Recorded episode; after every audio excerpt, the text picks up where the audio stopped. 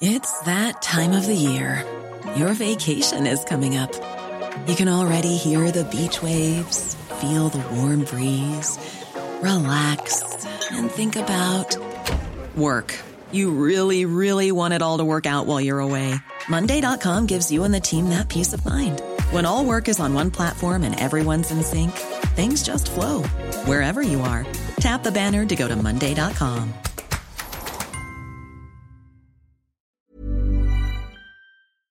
8h15, Laurence Ferrari, votre invité est Alain Minck. Bonjour Alain Minck. Bonjour. Bienvenue dans la matinale de CNews. Emmanuel Macron, dans un entretien aux journaux régionaux, a affirmé que sa réforme des retraites entrerait en vigueur dès l'été 2023, sans en préciser les modalités. Le président de la République a-t-il les moyens de tenir cet engagement précis?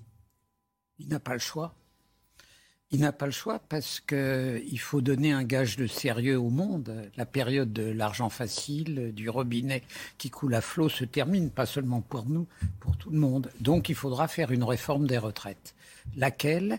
Il faut trouver faire une réforme qui rassure le monde entier et qui soit quand même le plus, la plus comestible pour l'opinion et les salariés. Donc c'est une ligne de crête. Mais il faudra qu'il la fasse. Cette il n'a pas le choix. Il n'a pas le choix. Il n'a pas le choix, car c'est un gage de sérieux qu'il faut montrer au monde entier. On, est, on sort quand même d'une période où, à l'argent facile du Covid, s'est ajouté l'argent facile normal dans l'histoire euh, de l'élection. Donc maintenant, il faut revenir à la table des choses sérieuses. on a l'impression qu'il tâtonne, il cherche un Conseil national de la refondation, dit-il, euh, un gadget, dénonce Xavier Bertrand, euh, pour réunir les forces politiques, euh, économiques, sociales, avec des citoyens tirés au sort. On a l'impression que c'est le Conseil économique et social, mais qu'il veut le revisiter au bout du jour. Oui, c'est une forme de tâtonnement, mais il ne faut pas lui en faire grief. Il y a un problème évident, qui est que notre système institutionnel est très lourd et rigide. Et on le verra aux élections législatives. Il va y avoir euh, un taux d'abstention inévitablement très élevé. Il va y avoir une représentation compliquée des minorités. On risque d'avoir euh, les mélanchonistes très hauts, le Rassemblement national très bas. Euh, on sait très bien que euh, si le pouvoir a une majorité, le pouvoir est dans la main du pouvoir exécutif. Et simultanément, dans une société contemporaine, on ne peut pas se contenter de désigner ses chefs tous les cinq ans. Et il n'y a pas de réponse claire. Alors, il a tâtonné avec la Convention mmh. citoyenne. Ce qui m'a à l'époque gêné, c'est moins la Convention, c'était le fait de dire qu'il reprendrait les propositions. Ça, c'est pas possible. Mmh. Le Parlement est là pour ça. Donc, il faudra inventer des instances. Alors on peut se dire, euh, ça rappelle le général de Gaulle en 69 quand il réforme le Sénat et il fabrique quelque chose qui ressemble un peu à ça. Vous avez cité le Conseil économique et social. Sauf que de Gaulle avait pris un risque institutionnel fou, qu'il a d'ailleurs payé, la suppression du Sénat et qu'Emmanuel Macron se garde bien de parler d'une réforme institutionnelle. Euh, l'exemple du général de, Gaulle, du général de Gaulle fabrique la prudence des autres. Absolument. Euh, les législatives, euh, vous le disiez, risque d'abstention massive, campagne atone. 38% des Français seulement disent s'intéresser aujourd'hui aux législatives, avec un Emmanuel Macron qui appelle les Français à choisir une majorité stable et sérieuse face au projet de désordre et de soumission de Jean-Luc Lampen, Jean-Luc Mélenchon. formidable. Jean-Luc Mélenchon et Marine Le Pen. Il y a un risque euh, à la fois euh, du côté de Jean-Luc Mélenchon et de Marine Le Pen, ou cette fois-ci c'est déséquilibré pour vous? Je pense que le score de, Jean-Luc Mélenchon sera élevé, évidemment. Euh, je crois que le risque de cohabitation n'est quand même pas gigantesque, mais les choses sont compliquées de deux raisons. D'abord, une élection législative qui suit une réélection n'est jamais aisée. Rappelez-vous François Mitterrand en 1988. Et ce n'est pas faire injure à Elisabeth Borne de dire qu'elle n'a pas le poids dans l'opinion qu'avait euh, Michel Rocard. Ce n'est pas faire injure aux militants d'En Marche, devenus je sais plus quoi Renaissance, de dire qu'ils n'ont pas la force du Parti socialiste de 88. Alors ça s'est passé différemment en 2002. Pourquoi? Parce que la gauche était anesthésiée par le drame qui était l'accession de Jean-Marie Le Pen au deuxième tour. Donc c'est déjà extrêmement difficile. Euh, une élection après une réélection. Deuxièmement, je trouve, et pardon de faire une remarque à l'univers médiatique, que l'univers médiatique est devant Jean-Luc Mélenchon comme euh, un lapin dans les phares d'une voiture. C'est-à-dire que le talent de Mélenchon, euh, le fait qu'il crée un théâtre qui amuse collectivement le système fait qu'on ne dit pas les choses. Quand la gauche a fait son union, elle a fait son union autour d'un leader charismatique sur la base la plus modérée de l'alliance, c'est-à-dire les socialistes. Ici, elle fait Là, on alliance. parle de Mitterrand. On parle de Mitterrand. Et on parle de Jospin. Là, elle fait alliance autour d'un leader, certes charismatique, mais dont le point d'équilibre n'est pas tout à fait celui qu'avaient euh, intrinsèquement François Mitterrand ou Lionel Jospin, et elle le fait sur le point le plus extrême de l'arc-en-ciel. Résultat, on promet euh, quelqu'un qui quand même pense que le modèle vénézuélien n'est pas un mauvais modèle. On promeut quelqu'un qui a quand même été d'une tolérance coupable à l'égard du régime Poutine. On promeut, je veux dire, promeut médiatiquement avec admiration un programme économique auprès duquel le programme socialiste de 81, c'était du Raymond Barre accentué, alors qu'à l'époque, l'État français n'était pas endetté, aujourd'hui il est surendetté. Et on promeut quelqu'un qui, si au fond de lui-même reste sans doute un jaurétien, a une pratique qui est fort peu euh, conforme à cela, avec quand même une complicité rude euh, à l'égard de toutes les formes de d'indigénisme, de refus du contrat universaliste, etc. Bon, c'est normal qu'il s'exprime, mais quel silence complice à son égard. Dans les médias. On est beaucoup plus sé- sévère avec un président réélu qu'on ne l'est euh, en réalité collectivement le système avec Jean-Luc Mélenchon. euh, dont le groupe pourrait avoir euh, une fourchette de so- 70 à 205 euh, députés, pourrait, vous avez raison, les une groupes. projection. Non, les groupes. Les groupes, effectivement, parce qu'il ne s'agit pas que- seulement de la France insoumise. parce que tout ça va quand même éclater. Je veux dire, l'acte de soumission honteux des socialistes, qui ont en fait euh, renié toutes leurs convictions pour sauver quelques postes, n'empêchera quand même pas qu'ils se différencient. Où il faut, après, où il faut l'espérer. Idem pour les écolos. Donc, euh, on a quelque chose qui est quand même euh, à la fois arrogant et brinque-ballant. Mais qui va permettre, euh, à- va donner en tout cas à l'Assemblée nationale une tonalité totalement Ah oui. différente. Ça va être très compliqué pour Emmanuel Macron s'il n'a pas la majorité euh, absolue au, Non, gouver- au- non, au Parlement. Enfin, s'il n'a pas la majorité absolue avec l'alliance d'En Marche, de Bérou et de Philippe, car c'est déjà Mm. une alliance, il fera avec la droite modérée. Est-ce que euh, certains des députés de la droite modérée qui seront élus LR sont si différents euh, des députés qui seront sous la casaque d'Édouard Philippe? Il faudra manœuvrer. Bon, euh, là où ça va être beaucoup plus compliqué, si on pense au précédent de 88, c'est que l'instrument de gouvernement qui est le 49.3 est réduit depuis la réforme institutionnelle de 2008 à un par session. Or, Michel Rocard, il en a fait 25. Donc, en effet, il faudra faire de la politique. Bon, mais ça, ça participe du jeu démocratique. 49.3 pour les retraites, par exemple? Pourquoi pas Mais il faudra, dans ce cas-là, ça- s'il y a bien un projet de loi pour lequel il faudra tirer le joker, c'est bien celui-là, le cas échéant. Euh, Vous pensez, vous, semblez déjà euh, passer le Rassemblement national par perte des profits. euh, il y aura un petit groupe, oui, aux législatives, il y aura un petit oui. groupe pour Marine Le Pen? je, je lis comme vous euh, les sondages, il est isolé.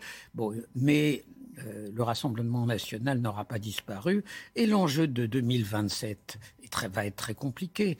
Je veux dire, s'il n'y a qu'un candidat du camp de la raison, c'est euh, disons du camp qu'exprime aujourd'hui Macron, le risque d'une victoire d'un des extrêmes est très probable et le risque qui a existé dans ce laboratoire politique qu'a toujours été l'Italie de rapprochement entre les deux extrêmes, pas idéologique mais de fait, existe aussi. Je veux dire, 2027, c'est un vrai risque d'élection des extrêmes. Alors, vous allez me dire, c'est dans cinq ans. Non, c'est dans cinq ans, mais c'est aujourd'hui. D'autant plus que deuxième effet de la réforme constitutionnelle de 2008, le simple fait que Macron n'est pas rééligible euh, va amener, comme aux États-Unis, à ce que quelques mois ou deux, un ou deux ans avant, il soit ce que les Américains appellent un lame duck, un président dont les pouvoirs en politique intérieure s'effilochent. C'est comme ça. Bon, la réforme constitutionnelle, il faut vivre avec. Un petit mot des ministres qui sont sur la sellette, ceux qui ne seront pas élus devront quitter le gouvernement. Finalement, est-ce que ça ne sera pas un petit appel d'air pour euh, ce gouvernement si certains d'entre eux doivent euh, a- passer le relais? Il y a toujours un bon usage des mauvaises surprises. Mais quitte aux élections, à parler des élections, je voudrais dire que je suis très triste de la défaite de Manuel Valls. Et j'ai du mal à imaginer que quelqu'un qui a fait un discours avec la représentation nationale debout pour l'applaudir après Charlie, ait été battu dans cette circonscription bizarre. Et j'espère que Manuel Valls ne sortira quand même pas de la scène politique. En tout cas, effectivement, il a euh, annoncé qu'il se retirait euh, de la vie politique, euh, à, tout le moins de Twitter. Voilà, on verra ce que. Non, non, non, il n'y a pas beaucoup de voix talentueuses. Bon, chacun a ses qualités et ses défauts. Valls était une voix talentueuse. L'Ukraine, le président Macron persiste dans sa volonté de ne pas humilier Vladimir Poutine, ce que lui reprochent vertement les, Ukrainiens. Est-ce qu'il faut continuer à, à chercher une voie de dialogue avec Vladimir Poutine? Quitte à euh, y, perdre de la crédibilité Non, on est en train d'apprendre quelque chose que nous ne connaissions pas, euh, qui est la guerre classique avec une puissance nucléaire. On ne connaissait pas parce qu'il n'y a pas eu de guerre classique avec une puissance nucléaire depuis 1945. La guerre classique avec une puissance nucléaire, ça a quelques conséquences. L'idée de penser que les Ukrainiens, si courageux soient-ils, vont faire refluer les Russes des conquêtes qu'ils ont faites dans le passé, qui vont libérer la Crimée, qui vont libérer la partie du Donbass qui était déjà occupée. Et tout ça, sans que la tentation de l'usage nucléaire n'apparaisse, est une illusion. D'autant plus que personne ne dit qu'il y a une différence fondamentale entre la conception occidentale et la conception russe des armes nucléaires tactiques. Pour nous, c'est la première étape de la dissuasion nucléaire. Pour eux, c'est une arme du champ de bataille. Donc il faut partir du fait qu'il y a les conquêtes, si injustes soient-elles jusqu'à présent de Poutine, ne pourront pas être d'une certaine manière annulés.